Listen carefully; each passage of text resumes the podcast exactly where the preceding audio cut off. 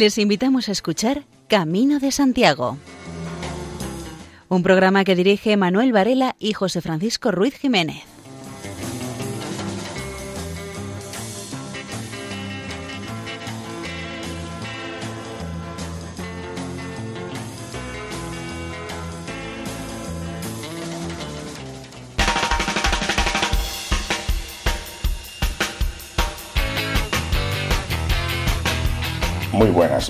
Comienza este programa de divulgación jacobea dedicado por lo tanto al apóstol Santiago y a las personas vinculadas a este mundo, tanto peregrinos a Santiago como expertos, hospitaleros y demás.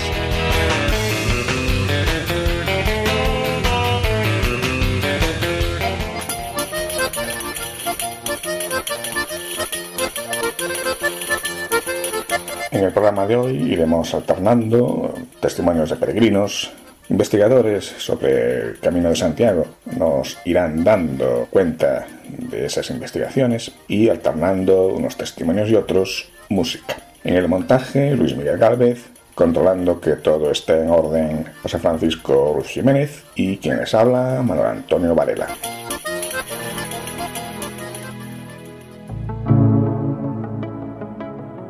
Como editorial del programa de hoy aprovechamos un fragmento de un artículo publicado por el sacerdote, periodista y peregrino a Santiago, Javier Peño Iglesias, que publicó el mes pasado en Omnes, esta revista de temática eclesial. En su artículo, titulado La peregrinación al apóstol, dice, entre otras cosas, cuando en 1122 el Papa Calixto II concedió la gracia del año jubilar a la Catedral de Santiago de Compostela, Probablemente nadie podía imaginar la magnitud que la peregrinación a la tumba del apóstol iba a alcanzar tantos siglos después. En efecto, en la mente medieval era inconcebible pensar en cientos de miles de europeos que llegaran a la pequeña ciudad gallega cada año, y mucho menos que la mayoría no fueran católicos siquiera de misa dominical. Pero así son las cosas. En este año jacobeo 2021-22, la realidad es la que es. Sin embargo, el Camino de Santiago sigue siendo un reclamo evidente del que Dios se sirve para seguir llamando a hombres y mujeres de todo tiempo a encontrarse con Él, del mismo modo que Jesús se hizo el encontradizo con los discípulos de Maús. Muchos han encontrado a Dios rumbo a Compostela, aun cuando no eran, en sentido estricto, peregrinos, sino simples caminantes, aun cuando no caminaban una persona, sino a un lugar. Pero, como dice el Señor en el Apocalipsis, Él siempre está a la puerta llamándonos. Se trata de dejarnos sorprender porque Dios siempre está deseando un encuentro personal. Nuestra tarea es dejarnos hacer y, para ello, sin duda, en este siglo XXI se está sirviendo del Camino de Santiago como instrumento privilegiado. Por eso merece la pena ponerse rumbo a Compostela, aunque no se tengan las intenciones más santas, simplemente basta una pequeña apertura para que la gracia entre. La peregrinación es un ponerse a tiro, claro, y en los años jubilares como este 2021 y 2022, Jesucristo está deseando llegar al fondo de nuestra alma en el camino. Es lo que hizo con Santiago, el hijo de Zebedeo, que pudo regalar a Jesús lo más íntimo y personal que tenía, su propia vida. Porque a pesar de la creciente secularización, hoy representada probablemente en el concepto de turigrino, las diferentes rutas que llevan a Compostela siguen hablando de Dios. Desde el extraordinario arte cristiano, herencia de una cristiandad casi extinguida, a la naturaleza, una de las vías para probar la existencia de Dios para Santo Tomás de Aquino, pasando por la acogida cristiana en los albergues. Por no hablar de los innumerables cruceros que, especialmente en tierras gallegas, los peregrinos pueden ver mientras caminan. Incluso una localidad fundada por un santo, constructor de puentes y hospitalero como pocos, Santo Domingo de la Calzada. Por tanto, a pesar de la pérdida de fe en el ámbito social, el Camino de Santiago sigue teniendo una identidad cristiana, católica para más señas, bastante clara. Una de las grandes metáforas existenciales que nos regala el Camino de Santiago es la comunión con Dios y en Dios con los demás, todos rumbo a un mismo lugar desde lugares tan diversos como Irún, Roncesvalles, Madrid, Fátima, Sevilla, desde donde uno comienza a peregrinar, puesto que pese a las rutas oficiales no se puede decir que el camino es este u otro, sino que la ruta jacobea es todavía que nos lleve a Santiago. Además, unos serán atléticos, otros no tanto, los unos estarán más firmes en su determinación, los otros menos, y así podríamos seguir, pero todos peregrinos. Del mismo modo, la vida cristiana es un peregrinar a Cristo, cada cual desde su carisma propio. Todos juntos, todos con un mismo objetivo, pero cada cual con sus talentos puestos en juego. Era este un texto de Javier Peño Iglesias, de quien el próximo mes comentaremos su reciente libro, El Camino de Santiago, un encuentro con Dios.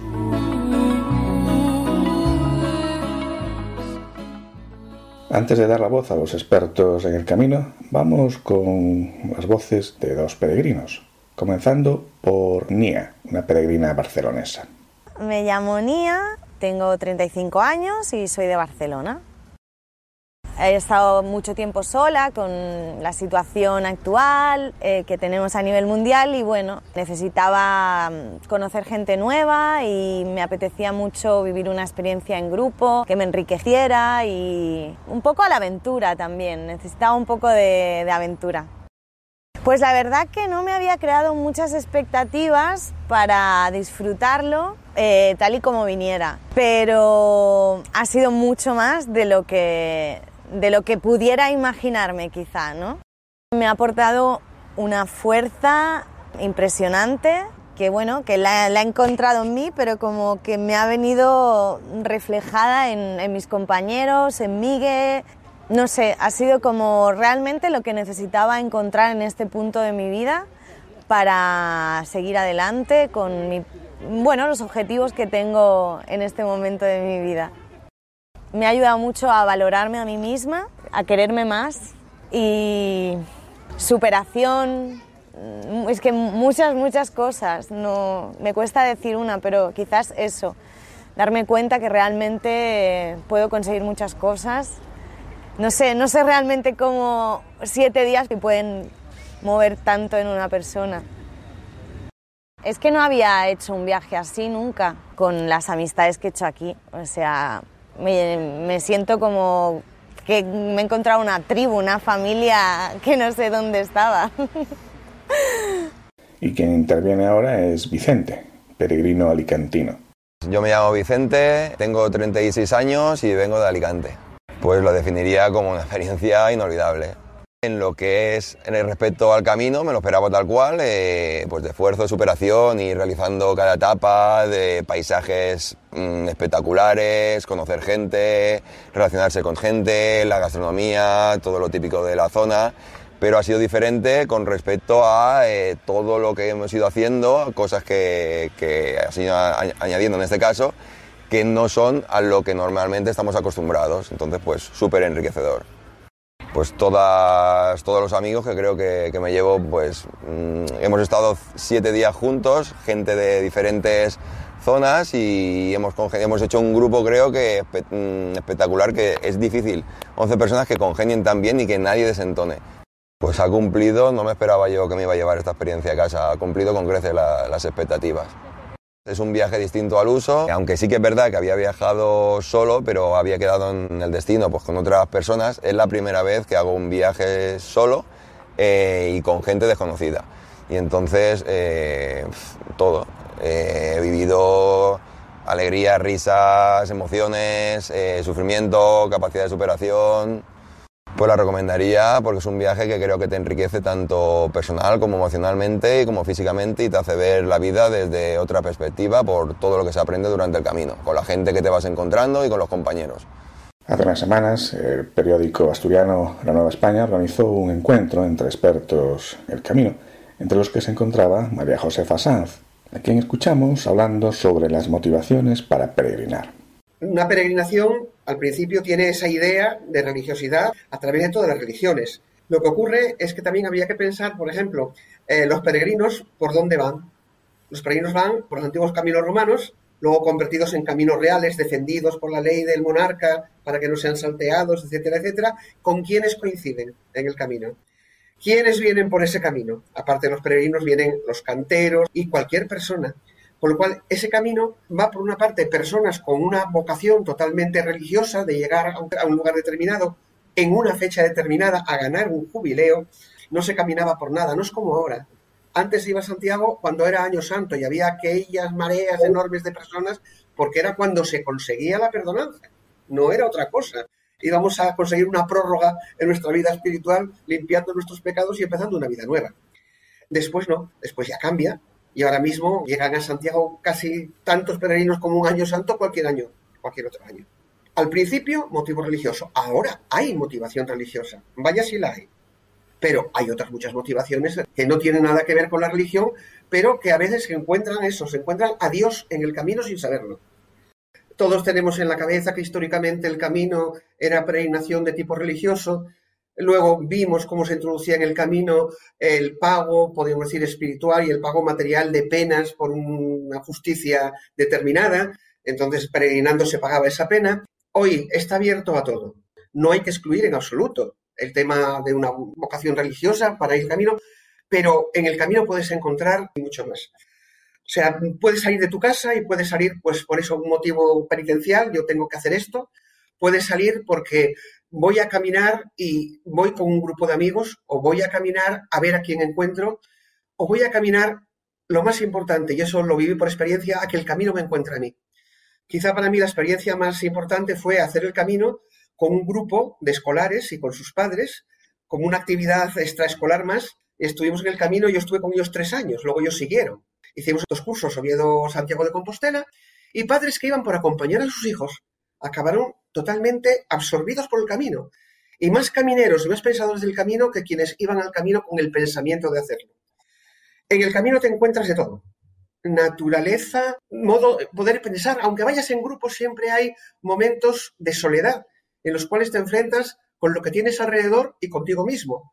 Eso es algo que yo creo que nadie que haya hecho el camino lo puede negar.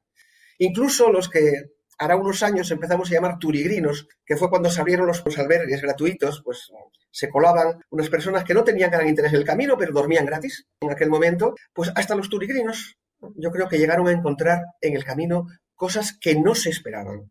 El camino está ahí, esperando a cualquiera que vaya, sea de la religión que sea, tenga la idea de ir a naturaleza, de ir a encontrar amigos, de ir a encontrarse. Bueno, está abierto a todos, no excluye a nadie somos nosotros los que a lo mejor decimos, ¿por qué hace este el camino? ¿O por qué hace esta el camino?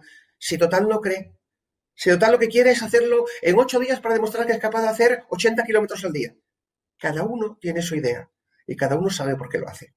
A principios de este mes fallecía músico de Grecia, uno de los más conocidos de ese país, Mikis Theodorakis.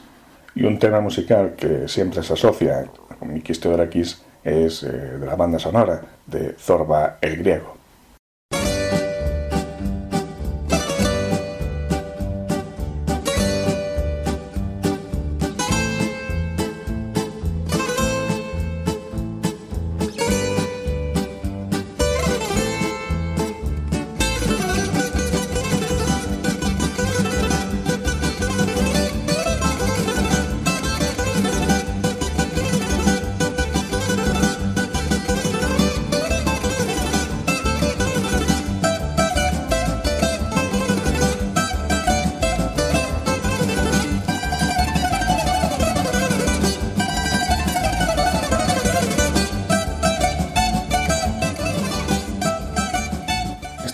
Dos artistas plásticas, Maru Bodas y Roy Curé, hicieron el camino inglés con su material de trabajo. De cómo le fue en el camino nos habla primero Maru Bodas. A ver, este proyecto yo creo que tiene diferentes objetivos, ¿no? Es decir, por un lado, compartir una experiencia con la gente que está interesada en el camino, con la gente que está interesada en el dibujo, en la pintura, que igual se plantea hacerlo. Yo también personalmente me puse mis propios retos como artista. Es decir, que yo he aprendido a manejarme con materiales complejos, con formatos grandes y eso yo creo que también hace que la gente haya, como nos han seguido por redes, hemos podido compartir día a día nuestro trabajo, nuestros dibujos y mucha gente ha ido siguiéndonos. O sea, compartir la experiencia eh, para mí ha sido vital. Pienso que también te desarrollas como artista. O sea, que hay como una parte personal y hay una parte de, compartir con, con el resto. Ha sido una experiencia genial, muy inspiradora a muchos niveles. A nivel personal, porque creo que es un reto para todo el mundo que quiere dibujar. Cada uno se pone sus propias metas y sus límites a la hora de enfrentarse con el dibujo y más cuando estás haciendo una ruta como esta. ¿no? Sorprendentemente es muy variada, muy rica. Recomiendo por favor que la gente venga a dibujar también, porque es muy bonita. Hay rincones fantásticos y muy variada, es decir, que hay río, mar, playa, montaña, ciudad, pueblo, iglesia, así que puedes tocar todos los aspectos que te interesan del dibujo y llevártelos también a tu terreno. Betanzos me encantó, aparte Betanzos es inagotable, es decir, hay un montón de rincones para dibujar. Yo creo que lo malo es no tener suficiente tiempo como para dibujar más, porque te quedarías y harías otro y te quedan miles de dibujos en la mente para dibujar. El molino de las aceñas, me encantó estar allí, estaba muy tranquila, muy relajada y me gustó mucho ese momento. Hacía mucho viento, pero tuve una experiencia muy bonita. He estado pintando con caballete. Entonces el caballete, por ejemplo, en las aceñas salía volando, porque claro, eso es como una vela de un barco, si yo detrás y uh, hacía mucho viento. Esas aventuras hemos tenido de salir volando, de cae, cae el agua, bueno, cosas. Pero forma parte. He aprendido, el viento, tal. Así que es una experiencia muy de plein air, ¿no? De vivir. Yo soy de pintar, yo soy de mancha, yo soy de ensuciarme con la pintura, de sentir el material. Entonces, para mí eso es una experiencia bastante extrema. voy a pintar, pongo pintura, incluso ya acabo metiendo la pintura directamente en el papel sin pasar por la paleta y ahí metiendo brochazos. Eso para mí es muy potente.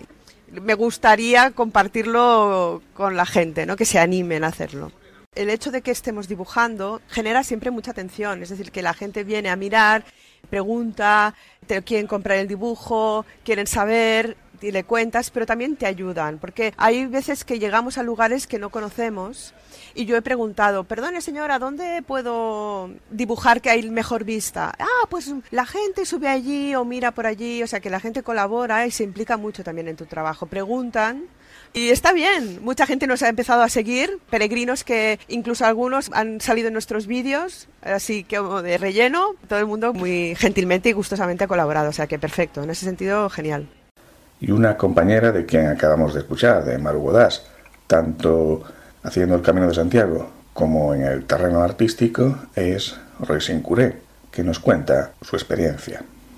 Yo pienso que para los diseñadores o dibujadores dibujar en un sitio diferente es muy, es muy interesante y puede ser una cosa muy buena hacer porque estás en el momento y puedes pasar tres horas. Es que el tiempo va muy, no despacio y no deprisa, es que no mueve. Y solamente estás con lo que estás dibujando enfrente y tienes una experiencia espiritual porque no puedes pensar en tus problemas de la vida igual también si estamos aquí en un sitio tan, tan precioso, pero la gente tan amable, tan caluroso, era una experiencia genial para mí. Y conocer la gente de esta zona, de norte de España, ha sido una, una experiencia increíble.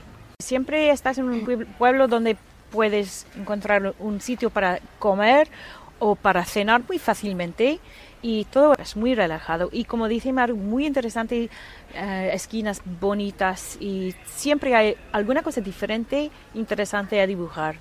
Por ejemplo, los barcos en el puerto de Curucheras me gustó un montón. Eran barcos tradicionales, es muy, muy bonito dibujarlos como por ejemplo es bastante detallado. O a mí me gusta mucho hacer líneas detalladas así, pero para mí no voy a olvidar nunca estar en la playa y dibujando a la gente en la playa, porque la gente cuando están relajadas así, no puedes oír lo que están diciendo y hay que dibujar muy, muy rápidamente porque se van a mover, se van a ir y como están relajando todos, no te notas y me encanta. Me encanta. Olvidas dónde estás, estás solamente en el momento y me, me gusta mucho. El tema de fondo de la cabecera de este programa, que también suena al final, es un tema de surf, interpretado por el grupo The Ventures y que se titula Camina, no corras. En alguno de los programas emitidos también sonó en alguna ocasión música surf, que será la que a partir de ahora protagonice el programa de hoy no serán temas de surf originales, sino versiones que grupos que practican este estilo musical han hecho de temas muy conocidos. Así que no será hasta después de que suene cada tema cuando les digamos el título. Ahora simplemente decirles que el grupo musical que va a sonar es el llamado The Phantom Dragstars.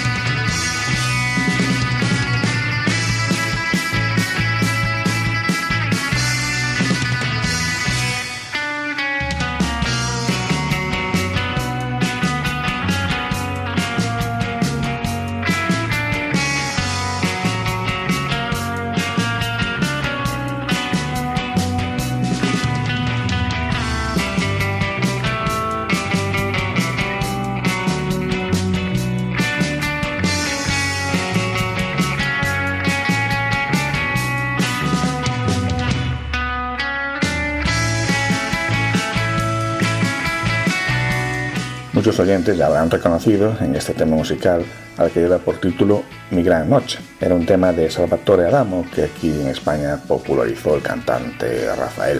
Si nos quieres escribir, puedes enviarnos un correo electrónico a camino de Santiago En la Universidad de Santiago de Compostela se creó recientemente una cátedra, la Cátedra del Camino de Santiago y las Peregrinaciones, que ha promovido varios proyectos de investigación serán los que ocupen los minutos siguientes en este programa. Uno de esos proyectos de investigación trató sobre el impacto de la COVID-19 en el perfil del peregrino, y de él nos habla Dolores Ribeiro. ¿Por qué es importante, en el caso concreto de los peregrinos, saber el perfil de estos peregrinos? Porque dependiendo del perfil van a presentar una predominancia de determinadas características o de determinados valores. ¿Y a qué me refiero? Bueno, pues al camino concreto que se hace, al número de etapas, al alojamiento elegido, a si viajan solos o en grupo, a la época del año, al gasto diario medio. Y dependiendo de estas características vamos a tener unos efectos diferentes a varios niveles. El impacto económico, sociocultural, medioambiental va a ser diferente. Esto es importante en sí mismo, pero también es importante porque la percepción que van a tener los residentes va a ser distinta y esto influye en su actitud. También es diferente, según el perfil, la percepción que tienen los propios peregrinos, pero también los residentes, sobre la percepción de saturación. Es diferente, por ejemplo, la campaña óptima de promoción del camino o, en el caso concreto, es diferente el efecto que tenga cualquier perturbación, cualquier shock, como la actual pandemia, sobre el camino en general o sobre las variantes en particular. Conocer el perfil, entonces, es relevante ¿Y por qué cabe esperar que la COVID afecte al perfil? Bueno, las características de esta pandemia no hace falta incidir mucho. El hecho de que se contagie más en, interiores, de que tenga un mayor riesgo para personas mayores, la forma de prevenir los contagios, la recomendación, a veces la exigencia de mantener un distanciamiento, de mm, evitar aglomeraciones, reunirse con no convivientes, las limitaciones a la movilidad nacional e internacional, todo esto afecta a esas variables que decíamos que determinaban los perfiles y, por tanto, cabe esperar que afecten a estos perfiles. Nosotros tenemos identificados cuáles eran los perfiles de los peregrinos que hacían el camino habitualmente y tenemos identificados seis perfiles. Y vemos que en estos perfiles estos atributos, estas variables difieren. Por ejemplo, la duración media, el número de etapas o el gasto diario es diferente. La edad es diferente. El tipo de alojamiento que eligen es diferente. Por tanto, cabe esperar un efecto de la COVID para los perfiles de los peregrinos.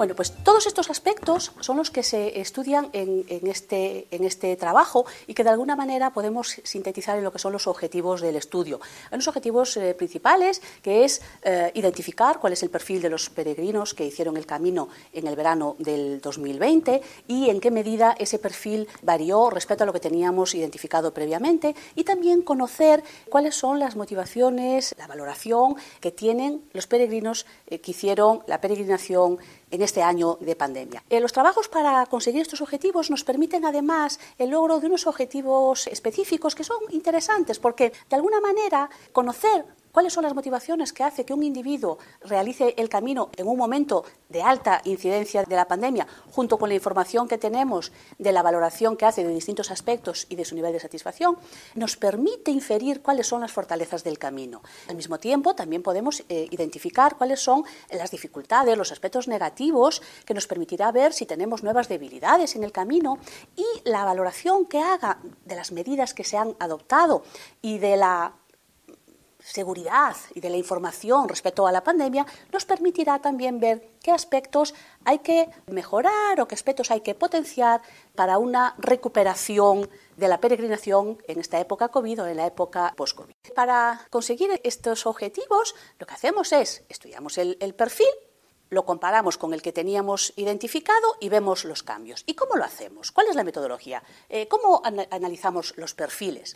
Evidentemente, como he comentado antes, si lo que necesitamos es tener información sobre muchas variables, sobre muchas características de los peregrinos, la manera de obtenerla es preguntárselo. Los datos primarios para el análisis se obtienen a partir de una encuesta de motivación, valoración y satisfacción que se hizo a los peregrinos entre agosto y octubre del 2020. Se hicieron 281 encuestas a los peregrinos que llegan por los distintos caminos a Santiago. ¿Cómo afectó la COVID-19 a los elementos que determinan los perfiles? Eh, estos efectos eh, son múltiples y complejos, pero podemos eh, centrar la explicación en tres o cuatro elementos. Disminuye mucho el porcentaje de los peregrinos que inician el camino solos.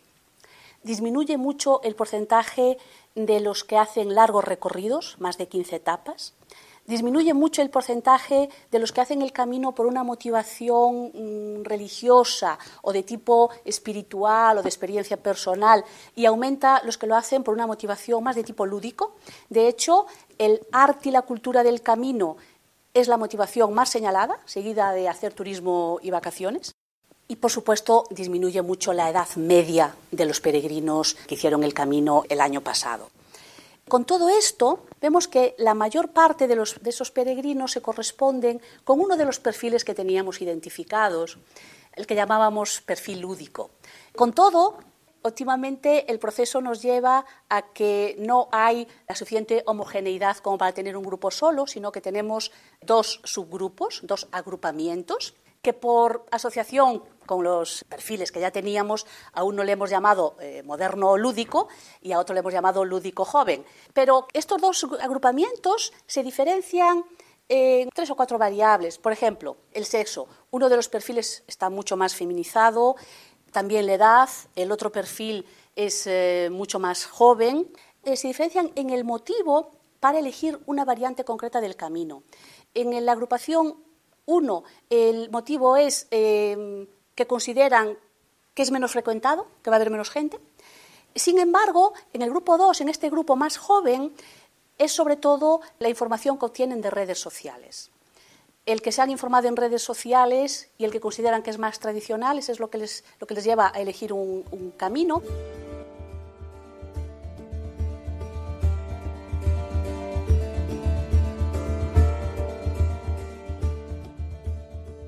¿Qué podemos concluir?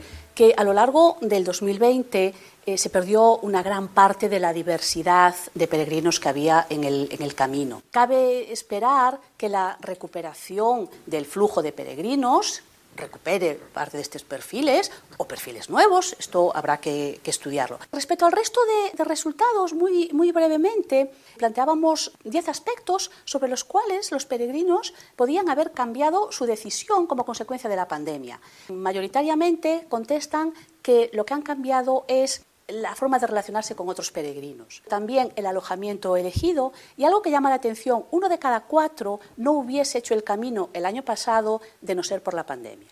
En cuanto a la valoración de las medidas que se tomaron para evitar contagios en distintos lugares, la valoración es positiva en general, mucho más en los hoteles y en los comercios que, por ejemplo, en bares y restaurantes e incluso en, el comportamiento general de la población.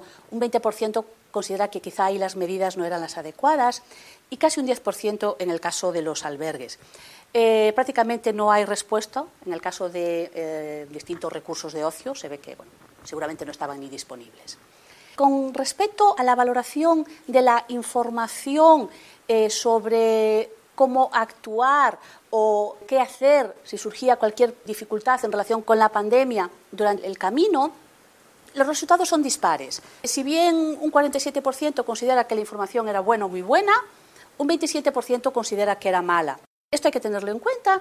Esto no influye en, que se sintiesen más o menos seguros. De hecho, muy mayoritariamente, un 77% de los peregrinos consideran que el nivel de seguridad sanitaria que ellos percibieron era alto o muy alto y lo que es aún más relevante, únicamente un 4% consideran que era bajo. Con todo esto, cabe esperar que la recuperación, en cuanto las circunstancias lo permitan, va a ser rápida y ya la recuperación ya, ya, lo está siendo, sobre todo porque el nivel de satisfacción sigue siendo muy alto. El 95% de los peregrinos recomiendan hacer el camino, de los que lo hicieron el año pasado recomendarían hacer el camino. Casi la mitad consideran que su nivel de satisfacción con la experiencia de peregrinación fue mayor o mucho mayor de lo que esperaban, únicamente para un 9% fue menor, y lo que es más importante, los que repetían la experiencia, que eran muchas, un 60% ya habían hecho el camino previamente y tenían elementos de comparación con la época pre-COVID, para esto solamente el 19% valoró que la experiencia, su satisfacción había sido menor de lo que ellos esperaban, que seguramente eh, sería lo que habían vivido en el pasado. Están escuchando Camino de Santiago en Radio María.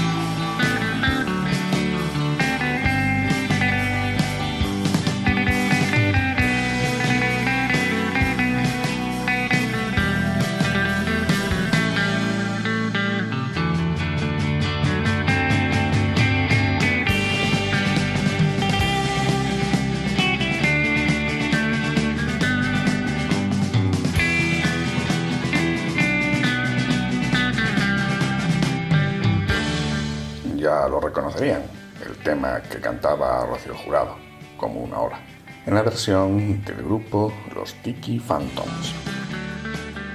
Otra de las consecuencias de la crisis sanitaria que estamos viviendo es la que podría haber afectado a la capacidad de carga del Camino de Santiago. Es un tema que estudió Roberto Van de Ramundo y él mismo nos detalla su contenido. Se han elaborado dos escenarios alternativos. Uno denominado escenario base, que se correspondería con la capacidad de carga del camino en ausencia de restricciones por motivo de la pandemia, es decir, se correspondería con la capacidad de acogida de peregrinos del camino en una situación de normalidad plena.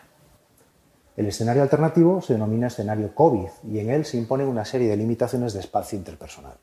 En concreto, y suponiendo que los peregrinos realizan el camino en grupos, que tienen un tamaño medio de 2,7 personas, dato que hemos obtenido de diversas encuestas que hemos realizado en el marco de una investigación previa que nuestro grupo de investigación, el GAME, realizó para la Junta de Galicia y Turismo de Galicia, imponemos la restricción de que estos grupos mantienen una distancia entre ellos de 50 metros, 25 en el escenario base, aunque los cálculos se han realizado para diferentes distancias con el objetivo de analizar la sensibilidad de los resultados al ajuste de este parámetro.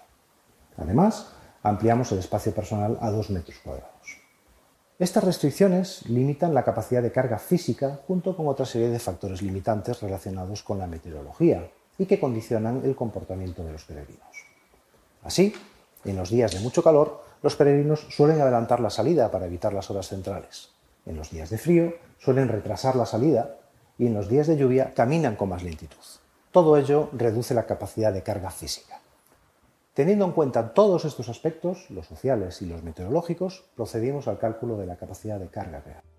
Los resultados indican que el impacto del distanciamiento interpersonal sobre la capacidad de carga real es moderado.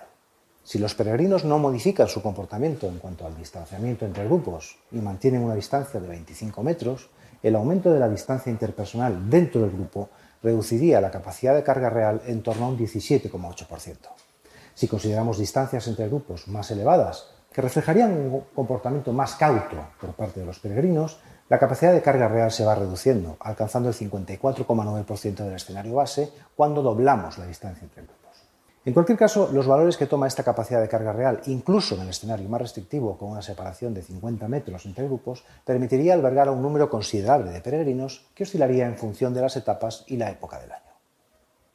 En resumen, a pesar de que la pandemia provocada por la COVID-19 restringe la capacidad del camino francés para acoger peregrinos debido a las medidas de distanciamiento social para prevenir los contagios, los resultados de esta investigación revelan que dicha capacidad es todavía muy elevada y que permitiría acoger a un número considerable de visitantes.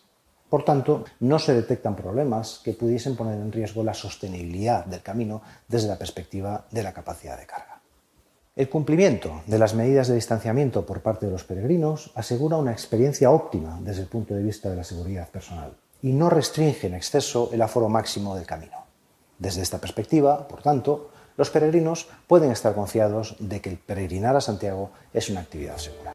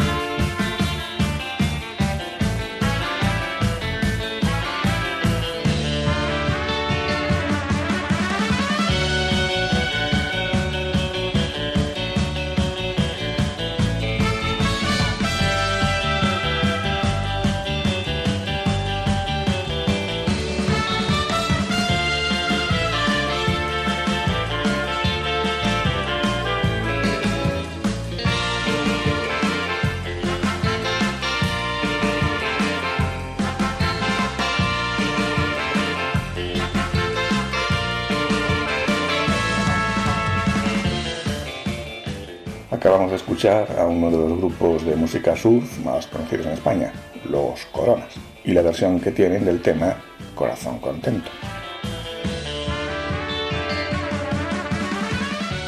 En la página web de la Cátedra del Camino de Santiago se puede consultar una base de datos de recursos académicos y didácticos de la ruta jacobea.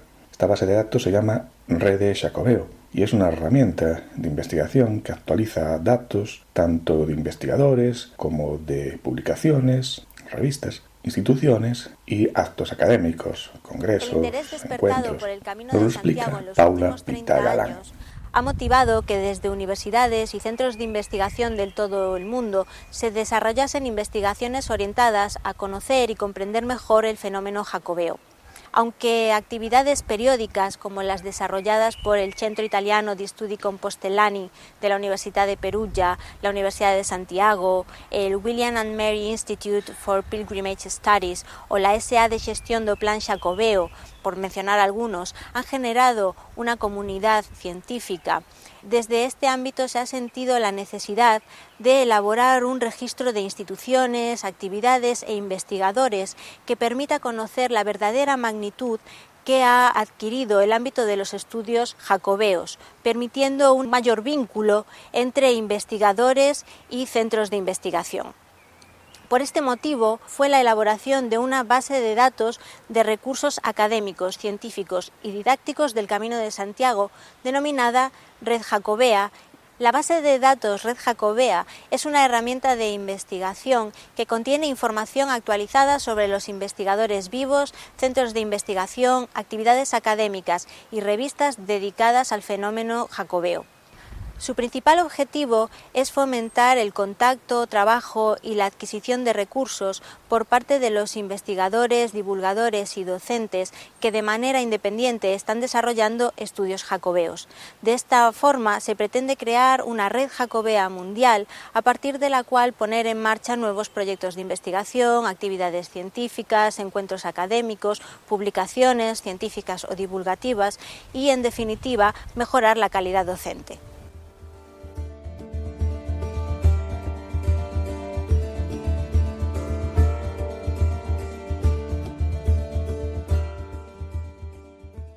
Red Jacobea se ha elaborado a partir de la base de datos de LibreOffice para garantizar su compatibilidad con los medios empleados por la Universidad de Santiago de Compostela. Se compone de cuatro formularios que registran información de investigadores, centros de investigación, actividades de formación y encuentros científicos y revistas. En investigadores recogemos su nombre, institución donde trabajan, país, temas de investigación, su ORCID, es decir, el número de identificación que tiene cada investigador y su contacto. En el caso de los centros de investigación registramos su nombre, institución, país, página web y contacto. En el caso de las actividades, su nombre, categoría, es decir, si se trata de un curso de verano, de un máster, de un congreso, etc., institución organizadora, país y página web y en las revistas su título, categoría, es decir, si son divulgativas o científicas, institución organizadora, país, web y contacto.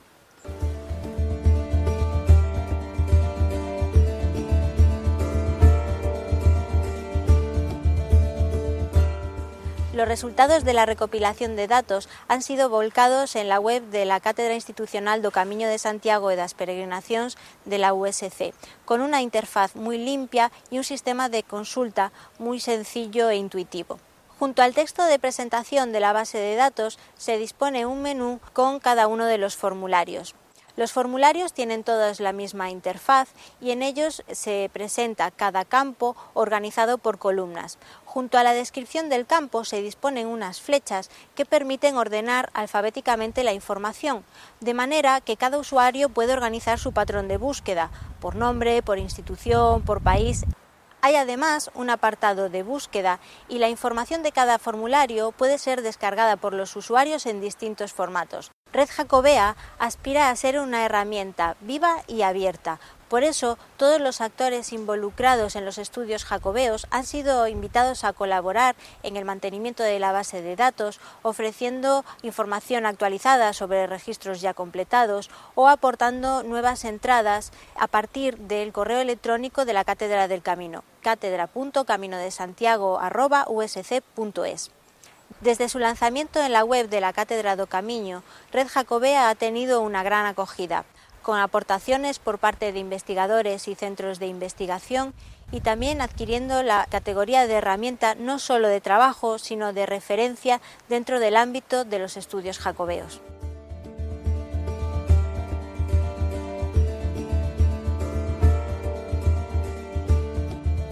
Están ustedes en la sintonía de Radio María.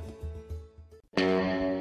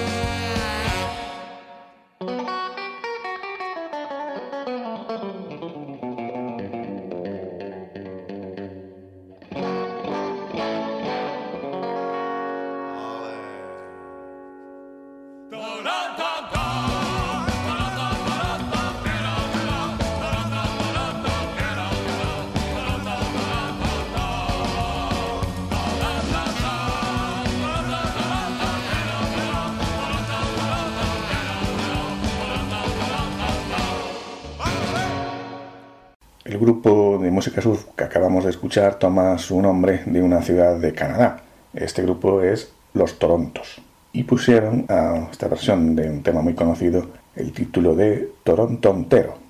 Antes del tema musical que escuchamos hace un momento, habíamos dado a conocer una base de datos sobre el Camino de Santiago, que alberga la página web Cátedra del Camino.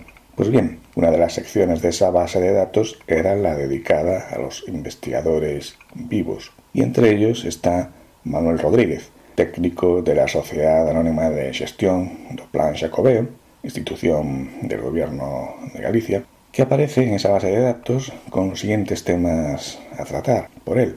España, historia de contemporánea, peregrinación, cultura. Pero que sea el propio Manuel Rodríguez quien nos hable de sus investigaciones y de cómo nació primero su interés por el mundo jacobeo. Mi relación con el camino viene casi desde que nací.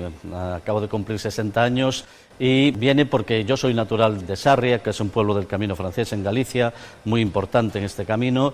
Desde los años 60, 70 veíamos muy esporádicamente, pero veíamos pasar algún que otro peregrino, casi siempre extranjero, y también por lecturas. Empecé a leer ya, pues con 11, 12, 13 años, algunos libros que ya se iban publicando en aquel momento sobre la historia del Camino de Santiago, sobre el Camino de Santiago en la provincia de Lugo, en fin. Y en el año 1976, con 16, 17 años, hice por primera vez el Camino de Santiago, 1976 y lo hice con otros ocho amigos, compañeros de mi edad aproximadamente, eh, desde Sarria y, llegamos a Santiago. Fue mi primera e intensa relación con el camino. Después de mi peregrinación en 1976, la verdad que dejé por cuestión de estudios, por cuestiones laborales, yo soy periodista y empecé a trabajar en medios de comunicación, me desvinculé bastante del Camino de Santiago, aunque siempre estuvo ahí, siempre me interesó, y como la vida es un cúmulo de sorpresas, en 1991 me ofrecieron integrarme en la sociedad de gestión del Plan Jacobeo que era una sociedad que se creó para eh, poner en marcha toda la parte de programación civil vinculada al Año Santo de 1993, que marcó un antes y un después, porque fue el año en que se comenzó a promocionar el Camino de Santiago desde Galicia, se creó la red pública de albergues, se empezaron a recuperar itinerarios y fue un año en ese sentido eh, fundamental. Se decidió continuar con la sociedad de gestión del Chacobeo y después de una serie de requisitos, pues eh, seguí en el Chacobeo hasta ahora. ahí sigo. Yo no sé si estaríamos donde estamos, no sé si el Camino de Santiago estaría donde está sin las asociaciones de amigos del Camino de Santiago. Creo que no. Yo siento el camino como algo propio. El camino de Santiago está en mi vida laboral y está en mi vida privada y está, incluso me atrevo a decir, que está en mi vida interior. Ese afán de penetrar más en el camino o de que el camino penetrase más en mí me llevó a la investigación. Entonces lo primero que hice fue pues, estudiar los años santos del siglo XX que estaban sin estudiar y a raíz de ahí pasé a un segundo tema que tenía que ver con un sentido de dar respuestas, de respuestas que faltaban en el camino, que eran respuestas no de gran investigación, sino más bien de divulgar el valor histórico, cultural, social, espiritual, europeo, paneuropeo del camino, y eso me llevó a otro proyecto que fue el más grande, el más duro, el que no casi me cuesta la vida, pero bueno, me costó muchísimas horas de no estar en este mundo, sino de estar escribiendo, que fue la gran enciclopedia del Camino de Santiago, Diccionario de la Cultura Jacobea. Es lo que hoy se llama la Jacopedia, que es de acceso libre. A través de, la investigación he realizado que tampoco existía una guía para los peregrinos que llegan a la ciudad de Santiago. He estudiado también el camino inglés bastante, no sé, muchísimas cosas. Para mí hacer el Camino de Santiago eh, es una necesidad, es una para decirlo con todo el sentido, es una feliz necesidad. Y un último testimonio de un peregrino sobre su peregrinación es el de José Niño. Me llamo Pepe, soy de Zaragoza y tengo 34 años. Pensaba que iba a ser duro y ha sido mucho más duro de lo que pensaba y pensaba que iba a ser transformador y, evidente, y sí que ha sido transformador, muchísimo. A nivel personal, el aprendizaje, al final veníamos seis personas que no nos conocíamos entre nosotros y sí que es verdad que hemos compartido todos los unos con los otros nuestras experiencias, vivencias, hemos tenido mucho tiempo para hablar. Y no solo eso, sino que, bueno, este año ha sido un poco diferente, eso nos han dicho y se ha notado por, por el COVID, no ha habido mucha gente por el camino, pero sí que es verdad que nos hemos ido topando con gente. Y al final acabas hablando con esas personas. Y ha habido momentos que hasta me he emocionado de, de las cosas que te cuentan, de los motivos por los que vienen aquí, cada uno con un motivo completamente diferente, que a veces no tiene que ser solo religioso. Entonces, esas cositas que te van diciendo uno otro, al final las piensas, haces como un listado y salen cosas muy bonitas. En, el día a día, al final tú normalmente haces vida con la gente de tu edad o familiares y sin embargo aquí, pues ya empezando desde nuestro, nuestro grupo, desde nuestra familia que hemos creado, somos gente desde veintipocos años hasta cuarenta. Entonces es algo que en el día a día probablemente no, no pasa y sin embargo llegas aquí y es como que compartes un montón de cosas con esa gente, desde muy jóvenes hasta mayores. Y eso es algo que me ha gustado el compartir con gente que, además es que cada uno viene por un motivo, pero te das cuenta que todo el mundo viene con ganas de, compartir y, la gente es muy generosa, es que tienen ganas de hablar y luego no solo eso, que, a veces no solo compartes hablando, sino que a veces compartes caminando con alguien que tienes al lado y sin necesidad de hablar, eh, simplemente mirando el paisaje, que tienes momentos para compartir solo y acompañado. Ya todos los viajes de por sí son enriquecedores, pero es que este es especial. Tienes una meta, tienes que llegar a un destino, a pesar de que te duela la rodilla, lo vas a conseguir y lo vas a conseguir y tienes que conseguirlo. Y luego además es que lo haces con gente y eso es lo bonito. Con diferentes cosas que me ha ido diciendo a lo largo del camino ciertas personas, de vivencias que han tenido, me han marcado y me han llegado y me han hecho pensar, el ponerte en el lugar del otro, ¿no?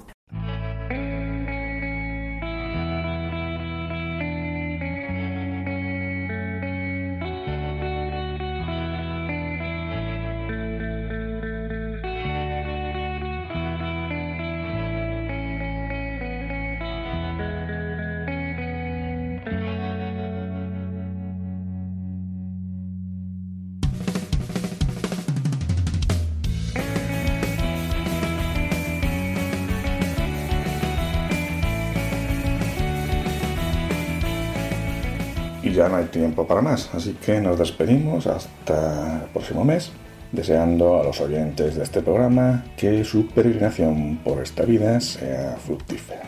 Muy buenas.